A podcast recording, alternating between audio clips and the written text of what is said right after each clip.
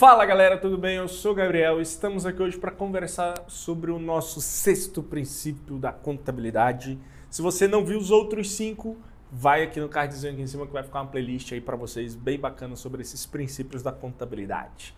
O sexto princípio, porém, não menos importante, ele também está lá na resolução do CFC 750 de 93, lá no artigo 10 Basicamente, o que, que ele diz?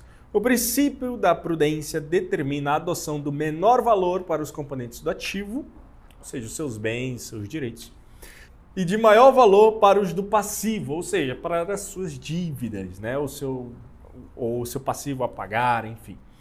Sempre que se apresentem alternativas igualmente válidas para a quantificação das mutações patrimoniais que alterem o patrimônio líquido.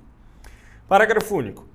O princípio da prudência pressupõe o emprego de certo grau de precaução no exercício dos julgamentos necessários às estimativas em certas condições de incerteza, no sentido de que os ativos e receitas não sejam superestimados e que os passivos e despesas não sejam subestimados, atribuindo maior confiabilidade ao processo de mensuração e à apresentação dos componentes patrimoniais Cara, isso aqui é muito simples, né? Basicamente é aquele negócio, né? De você, poxa, você tem as suas despesas fixas, você tem o seu passivo fixo, é, porém, você não vai se provisionar para pagar só 10 mil de despesas tendo um faturamento de 10 mil, para ficar ali no zero a zero. É sempre bom você falar assim, cara, e se eu tiver 12 mil de despesas e um faturamento de 8?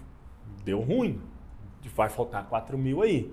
Então, o princípio da prudência nada mais é do que isso. Falar assim, cara, reconheçam os seus ativos. Lógico, é, é bem importante a gente lembrar que isso aqui é, tem que ser observado também o princípio do valor do original, tá? Então, lógico, você vai ter ali o princípio do valor original, mas o princípio da, da prudência, ele, digamos que é um complementar ao princípio do valor original, né? Então você vai ter que sempre observar isso. Cara, e se o meu passivo, e meu ativo, de fato, esse computador aqui que vale 10 mil reais, e se de fato ele não valer mais 10 mil reais? E se ele estiver valendo só 8 mil? em contrapartida, uma despesa que eu tenho ali, um fornecedor a pagar, que é 10 mil reais, já com juros. E se a taxa de juros aumentar? Vai para quanto isso?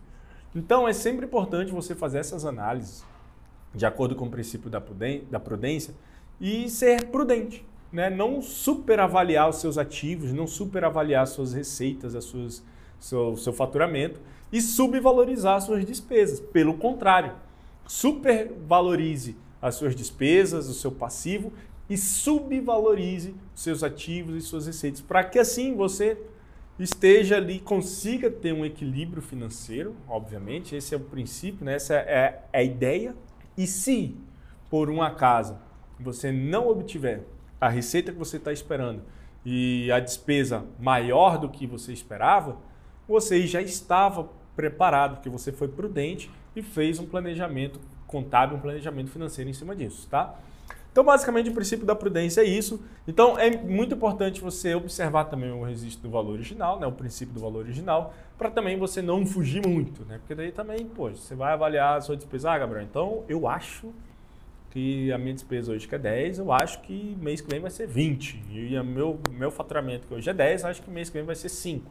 Não, você também tem que ter um, um, um, um, princípio, um norte né, de como avaliar isso melhor. Então, talvez o princípio do valor original te ajude a mensurar esses detalhes aí. E lógico também que você pode olhar sua, o seu histórico ali de empresa, sua média de faturamento, sua média de despesas, enfim. Tá bom? Muito simples, muito fácil também. O mais importante é você entender que você deve ser prudente ao fazer um planejamento financeiro para sua empresa, senão ela pode sim falir. E aí a gente vai ferir um outro princípio, que seria o princípio da continuidade, entre vários outros aí.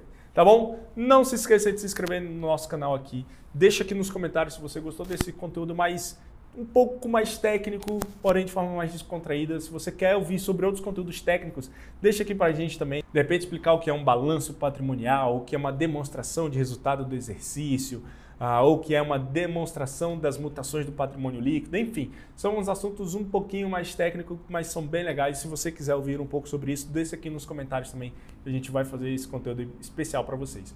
Um forte abraço e até o próximo vídeo.